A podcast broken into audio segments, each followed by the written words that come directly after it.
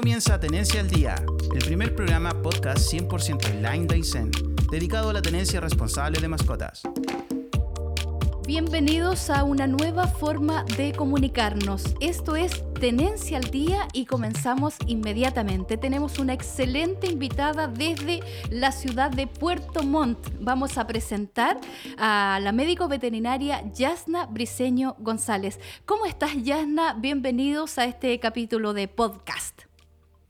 Hola, querida Luzma. Bien, bien aquí. Eh, desde que nos tocó un bonito día hoy día en Puerto Montt. Seguimos en cuarentena, sí, pero esperando que pase luego todo esto para que nos podamos reunir, ya que tengo pacientes por allá que están esperando, así que ansiosos de que podamos reencontrarnos nuevamente. Sí, por supuesto. Queremos conocer un poquito la historia de Yasna Briseño González. ¿Dónde estudiaste? Cuéntale, cuéntale un poquito a, nuestros amigos quienes nos van a, seguir a través de, YouTube, de Facebook y también de Spotify. Mira, eh, yo estudié en la Universidad de Viña del Mar. Me titulé el año 2011 y desde esa fecha que estoy ejerciendo como médico veterinario.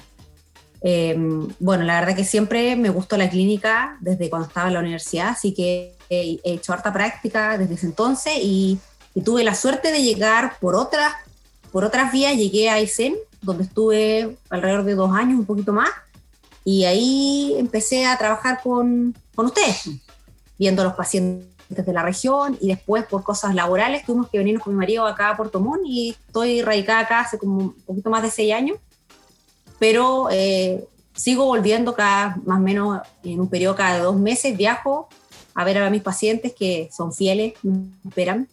Y ahora les ha tocado un poquito más larga la espera porque no me ven desde enero, así que hacemos teleconsultas algunas y otras por teléfono para ver dentro de lo que se puede ayudar, ya que no hemos tenido posibilidad de viajar. Eh, no sé qué más te puedo contar de, de, de este trayecto.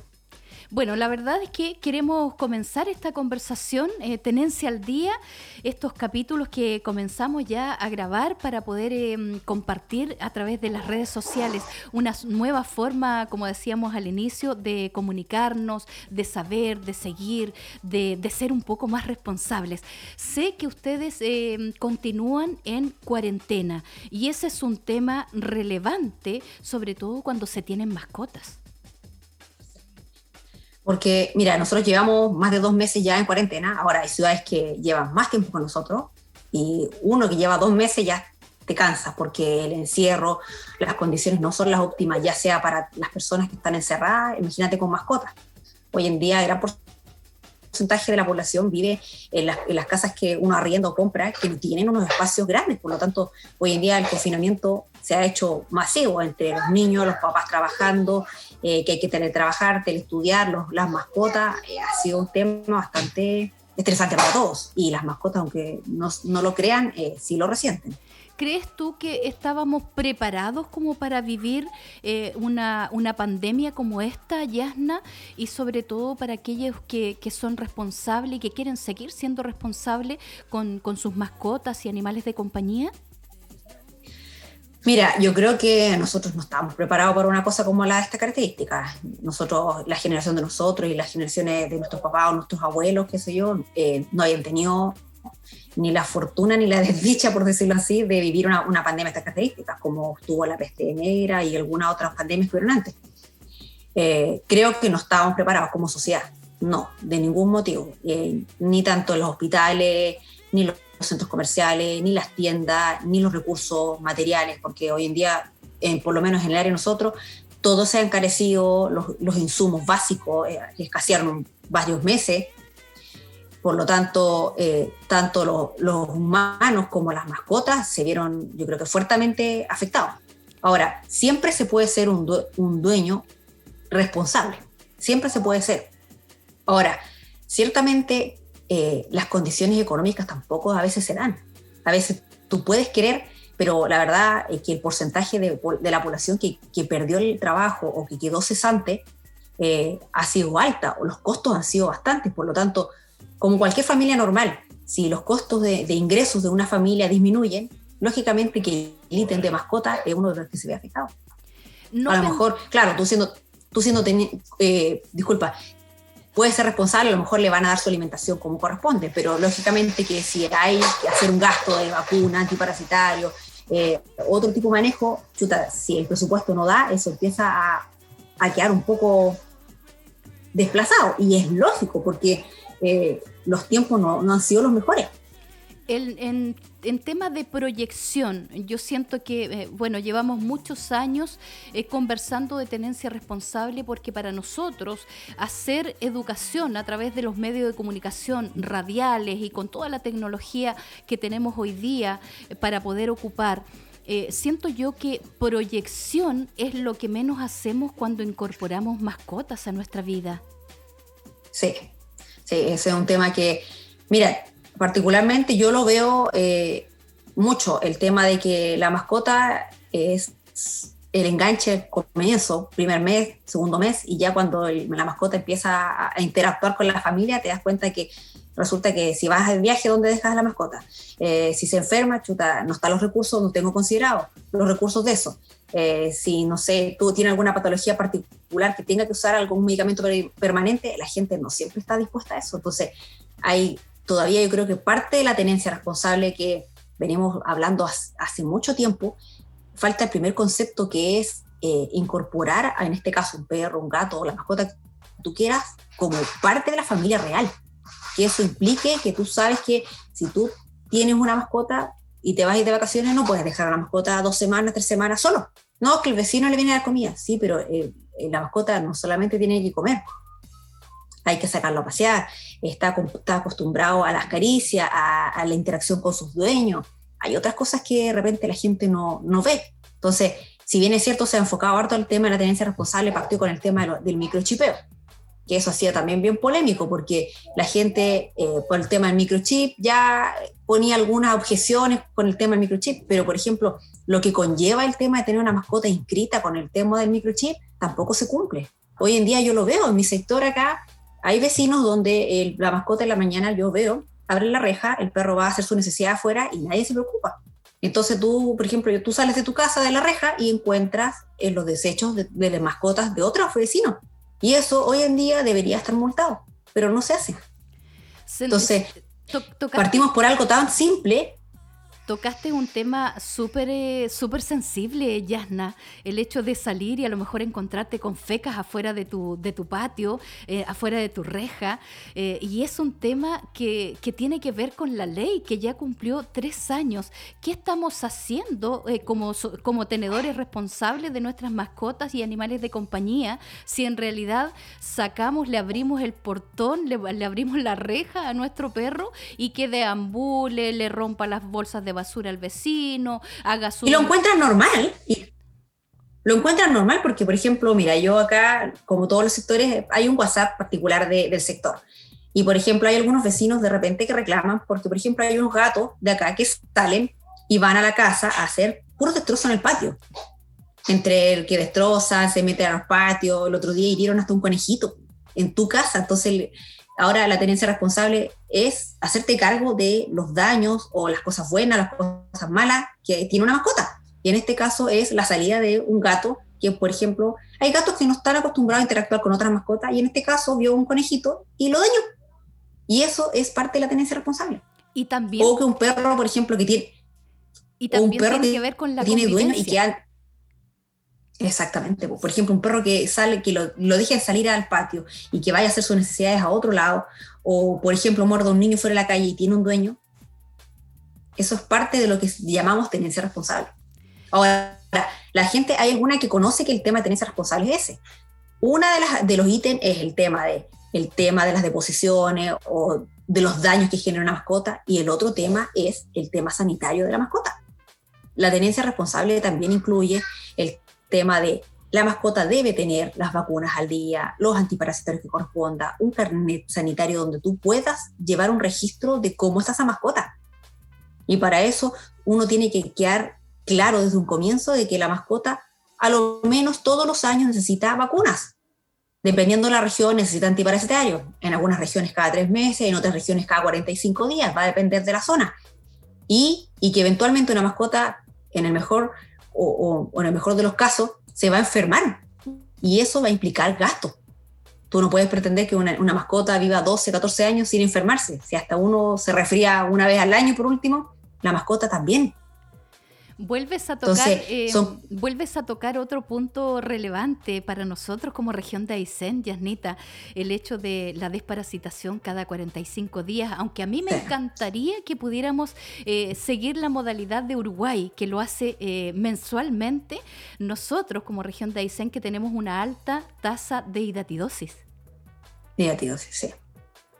Por eso te digo, Punta Arena también tiene el régimen de ustedes, que son 40, cada 45 días la despresurización, por el tema los, tienen también una, una masa de, de cordero muy amplia, por lo tanto, esas son regiones que tienen un, régimen distinto. Acá, por ejemplo, en Puerto Montt, acá no. Nosotros nos regimos por cada tres meses el antiparasitario. Pero también dentro del antiparasitario también se debe saber que los antiparasitarios deben ser, rota, deben ser rotativos. No puedo usar siempre el mismo producto, porque a pesar de que hay mascotas de repente que y dice, no, yo los desparasito casi todo tiempo, pero los parásitos igual tienden a hacer alguna resistencia a algunos, algunos componentes de los medicamentos, por lo tanto siempre también se recomienda no solo la frecuencia, sino que también hacer rotación de marcas. Y ese es un dato no menor que tú me has repetido en varias oportunidades, porque uno eh, eh, en ese sentido no tiene a lo mejor la claridad. Eh, yo la verdad es que la primera vez que me dijiste, no tienes que casarte con solo una marca o un solo antiparasitario, tienes que tratar de rotar el, número de, a lo mejor de marcas, de nombres con antiparasitarios por la resistencia que se produce también, Yasna, con los medicamentos para nosotros. Lo mismo, es, lo mismo. Por ejemplo, cuando tú ocupas demasiado un medicamento, un antibiótico, eh, los bichos o, las bacterias o lo que esté circulando empiezan a, tener un, cierto reconocimiento a ese medicamento. Por lo tanto, eso hace que ya pierdan efectividad. Hay personas que de repente dicen, no, pero si yo desparasito siempre a mi perro. Y, tiene, tú miras y hay un calendario súper ordenado de, de pero me dice, pero mire, las fecas tienen parásitos, claro, pero tú miras y se ha dado, no sé, dos, tres, cuatro años el mismo antiparasitario siempre. Y no es que el antiparasitario sea malo, es solo que hay que hacer. Yo generalmente recomiendo tres o seis meses y cambien, cambien a otra marca. Y después puedes volver a la misma, pero siempre ir dando un, cambio. Pasa lo mismo no solo con los perros, sino que con los gatos. Igual uno tiene que hacer esa... Sí, sí siempre. Siempre es recomendable que tú vayas, vayas cambiando. Las marcas, puedes volver, pero la idea es que por ejemplo, en este caso que son cada tres, aquí son cada tres meses, tres, seis, puede ser nueve y después cambia otro. En el caso de ustedes, que es más, más frecuente, no sé, pues, dar tres veces una, de una misma marca, cambiarlo, ir, ir rotando. ¿Y por qué se produce la resistencia, Yasna? Lo que pasa es que cualquier medicamento, en este caso antiparasitario, antiviral, tiene ciertos componentes. Ahora, acuérdate que todos los, parásitos, los virus, las bacterias, igual ellos se van adaptando a los medios, como todo. Por eso que de repente, por ejemplo, antes, no sé, la amoxicilina era mundial, todo el mundo lo usaba para todo. Hoy en día la amoxicilina ha perdido mucha efectividad porque lo ocupaban para el dolor de muela, el dolor de oído, para los resfríos, las rinitis, para todo. Por lo tanto, los, los bichos tienen, en este caso, algunas bacterias son de carga son positivas o negativas y tienen cierta sensibilidad mayor aún, en este caso un antibiótico no, pero eso en el tiempo ellas también van creando mejores defensas y se van adaptando a, pelear en este caso con el medicamento. Lo mismo pasa con los antiparasitarios. Los parásitos igual van migrando, se van haciendo más fuertes, lo mismo que pasa con las garrapatas. Hay productos de repente que hay periodos, por ejemplo, no sé, por decirte una cosa, este año, por ejemplo, tú ocupas un producto sensacional, al próximo año lo ocupas y tú ves que los perros están llenos de garrapata igual. Y es por lo mismo. Porque no es que el producto sea malo, lo que pasa es que ellos van cambiando también su medio de protección. Hablaste tú de un, eh, de un antibiótico, eh, particularmente de la amoxicilina, pero hay veces en que no, no nos recetan amoxicilina dependiendo lo que tenga nuestro perro o nuestro gato. Nos dan amoxicilina más ácido clavulánico. ¿Nos puedes contar un poquito en relación a ello? Sí, lo que pasa es que la amoxicilina sola ataca un tipo de bacteria y el ácido clavulánico ataca otro tipo de bacteria. En, palabras simples. Por lo tanto, si tú usas este compuesto que tiene las dos, estás ampliando el espectro de protección. Esa es la diferencia. La amoxicilina es como, entre comillas, la, más ataca, solamente una cantidad. Y el ácido clavulánico ataca a las otras que no atacan la amoxicilina sola. Sí, fíjate que... Entonces, por eso uno complementa el, recordaba eh, precisamente la amoxicilina más ácido clavulánico en algo que en alguna vez, eh, en alguna oportunidad me, lo explicó un médico veterinario que yo le decía, pero ¿por qué no solo amoxicilina? Que, quiero profundizar un poquito con esto porque es súper importante para aquellos que van a verte eh, explicando todo lo que tiene que ver con una buena tenencia también cuando se nos enferman nuestros animales y mascotas, por supuesto pero él me decía que la amoxicilina por sí sola de repente como que no sirve de mucho, así me lo, me lo explicó. Sin embargo, cuando eh, sumamos o agregamos la amoxicilina más ácido clavulánico, el ácido clavulánico, que a lo mejor eso lo puedes explicar de mejor manera tú como, como médico de, de nuestras mascotas, eh, como que se adhiere a las paredes y ahí se hace resistencia y dice, aquí me voy a quedar y hasta que se, se sane el, cachorro o, el gato, eh, me voy, me voy. Una, buena cosa así, porque de repente te lo explican de forma... Sí, lo que pasa es que, como te, como, como te explicaba yo, es que la amoxicilina ataca un, un tipo de bacteria y el clavulánico amplía este, este espectro porque ataca a otras bacterias que no ataca solo a la amoxicilina. Por lo tanto, eso, de repente, por ejemplo, tú en un cuadro, por ejemplo, respiratorio, puedes tener más de una bacteria circulando. Entonces, a lo mejor tú vas a atacar, eh, tú le diste amoxicilina sola, pero a lo mejor va a, va a atacar a las bacterias principalmente que ataca la amoxicilina. Pero si hay otro, otro agente actuando, a lo mejor el cuadro no va a bajar de completo.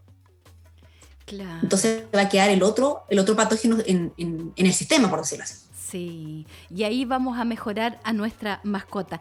Quería eh, profundizar un poquito en relación a, este antibiótico que va a veces acompañado del ácido clavulánico, porque muchas veces la gente eh, le, le hacen la receta cuando uno va a la clínica o cuando el veterinario va a la casa. Eh, te explican generalmente, pero el, el dueño de la mascota, Yasna, tiene que entenderlo, porque si no lo entiende, ¿cómo sigo el procedimiento para que mi mascota se ponga bien. Lo que pasa es que esa es una tarea de nosotros, de nosotros los profesionales, tanto los veterinarios como los médicos o como cualquier profesional. Nosotros estudiamos eh, una cantidad de años, por lo tanto eso nos da, entre comillas, un, plus de, poder eh, llegar a conocimientos que de repente la mayoría de la gente no tiene por qué entender. Entonces, la tarea de nosotros como, los, como cualquier profesional es explicar a la población, explicar. Y a lo mejor no, no sé, no, no saco nada con, yo lo digo generalmente con mis pacientes, yo no saco nada con explicarle lo que me dice la teoría del libro, si la persona de repente no entiende. A veces, hasta a mí me costó a lo mejor entenderlo en sus comienzos, por lo tanto yo tengo que tratar de ser lo más didáctico, lo más entretenido, de manera que la gente entienda por qué se hace lo que se hace o por qué se, se indica tal tratamiento. Porque una vez que la persona, el dueño en este caso, que quiere, ser, quiere hacer, realmente tratamiento, entiende por qué pasa lo que tiene que pasar, te aseguro que los resultados son mucho mejores. ¿Por qué tú le explicas a alguna persona de repente que si le da un corticoide a un animal y no se saca y no se saca abrupto? ¿O por qué necesito que le dé a ciertos horarios el, medicamento? Tengo que hacer que, la persona, que en este caso el dueño entienda el porqué de, en este caso, el tratamiento te aseguro que si ellos, si la persona entiende, es mucho, es mucho más certero que el tratamiento sea efectivo. Porque si tú le explicas a una persona que, no sé, yo le tengo que dar el tratamiento cada 12 horas, a veces uno dice ya más o menos te puedes correr un poquito, una media hora, porque pucha, te atrasaste en llegar al, trabajo o, o, llegaste más tarde. Pasan un montón de cosas. Pero no, no puedo ser que si yo digo un tratamiento le doy cada 12 horas, significa que es mañana tarde, no puedo ser que le doy en la mañana y chuta se me olvidó la noche y no le doy hasta el otro día. ¿Por qué? Porque los medicamentos que se indican, por, decirte una cosa, un ejemplo, cada 12 horas, es porque la vida media del, medicamento, significa la vida media es cuando la cantidad de medicamento alcanza la mitad de su dosis para que sea efectiva. Es en este caso un rango de 12 horas. Por lo tanto, si yo suprimo una dosis, el medicamento baja su curva completa. Por lo tanto, cuando yo vuelvo a iniciar al otro día, que me salté la noche, estoy partiendo de cero tratamiento. ¿Entiendes? Súper Entonces, algo tan simple, algo tan simple como eso eh, es, por ejemplo, está bien, uno, te puede, uno se puede arrancar un poquito en, en una, pero que me salte, no sé, o que le doy dos días de medicamento, después pasan tres días y no se lo doy, no, no me sirve. Lo mismo que las vacunas. Las vacunas, Hay un programa, hay un programa bien específico, 21 días, más o menos, puede ser hasta 30 días la vacunación de los cachorros cuando comienzan. Por lo mismo, porque yo lo que busco en una, en una vacunación es alcanzar, sobre todo los cachorros, el mayor pic de anticuerpos. Por lo tanto, cuando yo coloco el primer día, que partimos a los 45 días de la vacuna, parto, una, se eleva la curva de anticuerpos alcanzando su pic a los 21 días. Por lo tanto, cuando empieza a, bajando los 21 días desde que se colocó la dosis, empieza a bajar la curva de anticuerpos. Empieza, todavía hay anticuerpos, pero más bajo. Por lo tanto, en las primeras vacunas de un cachorro, uno busca los 21 días el máximo, colocar de nuevo la otra vacuna, por lo tanto, así extiendo esta curva de anticuerpos y la cantidad de anticuerpos es mayor.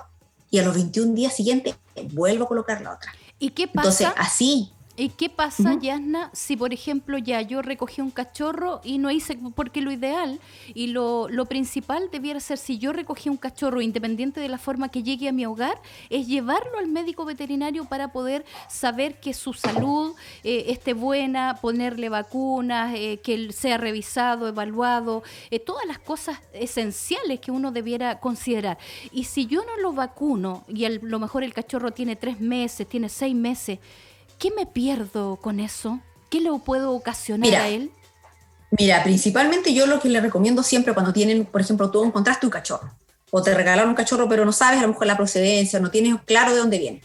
Idealmente cuando uno recibe un cachorro nuevo, yo les recomiendo siempre, ya, lo traen, generalmente uno lo lleva a un veterinario que lo revise, te da las indicaciones, sobre todo, lo primero generalmente el antiparasitario.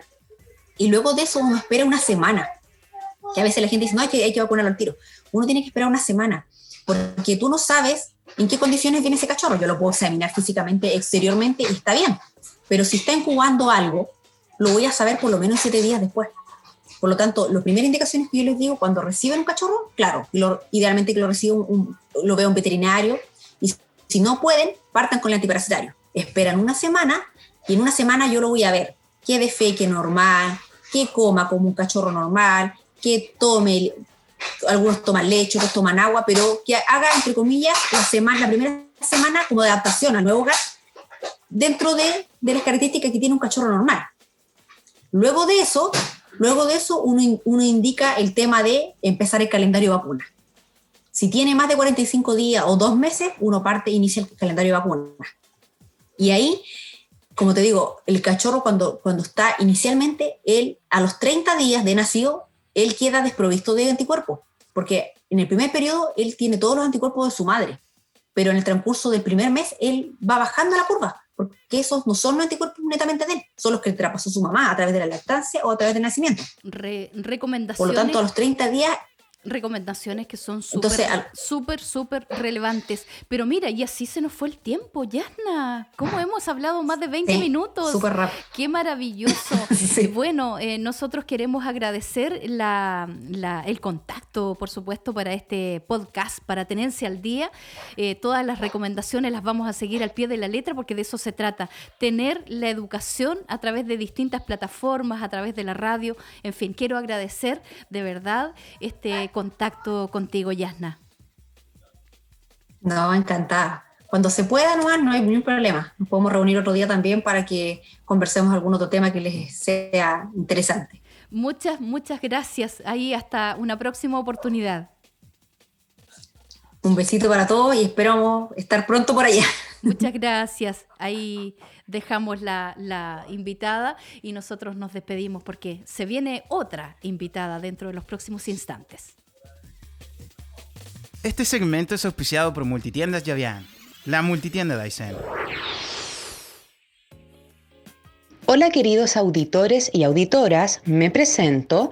Mi nombre es Silvana Díaz Rivera y soy profesora de la Escuela Poetisa Gabriela Mistral.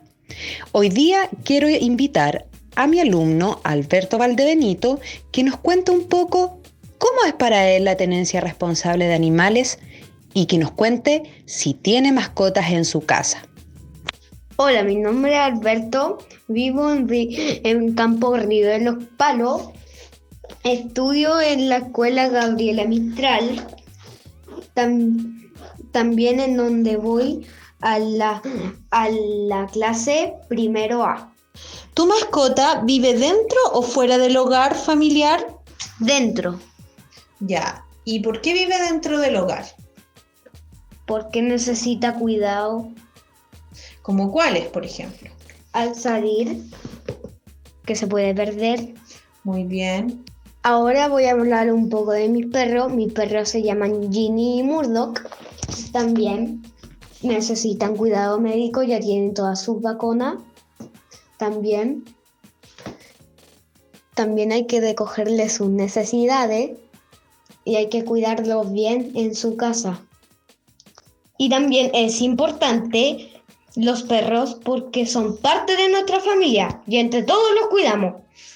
Mi mamá, mi papá, mi hermano y yo. Hola, mi nombre es Andrés Andrade Troncoso, soy educador ambiental de la Escuela Poetisa Gabriela Mistral de la ciudad de Puerto Aysén. En el capítulo de hoy aprendimos los siguientes temas. Mascotas en cuarentena. Apego con las mascotas. Desparasitación y medicación de nuestros animales en cuarentena. En estos tiempos de encierro, nuestras mascotas en alguna medida han resentido el estrés y diversas emociones de sus dueños, sumado a la baja en los ingresos o aumentos de costo de vida de algunas familias, los animales también se han visto afectados ya sea en alimento o atención veterinaria. Al adquirir una mascota, lo primero que debemos hacer es llevarlo a un veterinario o darle un desparasitante. Luego iniciar su calendario de vacuna. A veces vemos animales en aparentemente buenas condiciones, pero internamente pueden presentar enfermedades. En el caso de los cachorros, luego de 30 días de nacimiento se debilitan los anticuerpos, debido a que en un inicio traen los anticuerpos de su madre, traspasados mediante lactancia, y al terminar esta se contrarrestan. Es importante fortalecer su sistema inmune mediante la vacunación y la alimentación. Responsabilidad al momento de adquirir una mascota. No siempre al tomar la decisión de adoptar nos proyectamos a largo plazo ni evaluamos nuestras condiciones. Debemos considerar su registro municipal, sus deposiciones, sanidad, etc. Desparasitación. Se recomienda que los desparasitantes, los remedios, sean rotativos, es decir, alternar distintas marcas para que estos parásitos no generen resistencia a los medicamentos. Antibióticos. Respecto a los antibióticos, debemos respetar las indicaciones del veterinario. Usar las dosis del medicamento en el tiempo indicado. Cada vez que nos saltamos por mucho tiempo las dosis, es como empezar el tratamiento desde cero. Y por ende, la mejora se retarda o es inefectiva. Recuerden visitarnos en nuestras redes sociales de Facebook, YouTube, Spotify. Búscanos por el hashtag TAD. No te olvides de dejar tus comentarios y comparte los capítulos con tus familiares y amigos del colegio. Si quieres, puedes enviarnos tus saludos al número más 569 65 22 4620. Este podcast fue financiado por Petrak y Subdere. No olvides compartir este capítulo en tus redes sociales con el hashtag TAD. También busca nuestros capítulos en Spotify, YouTube y Facebook.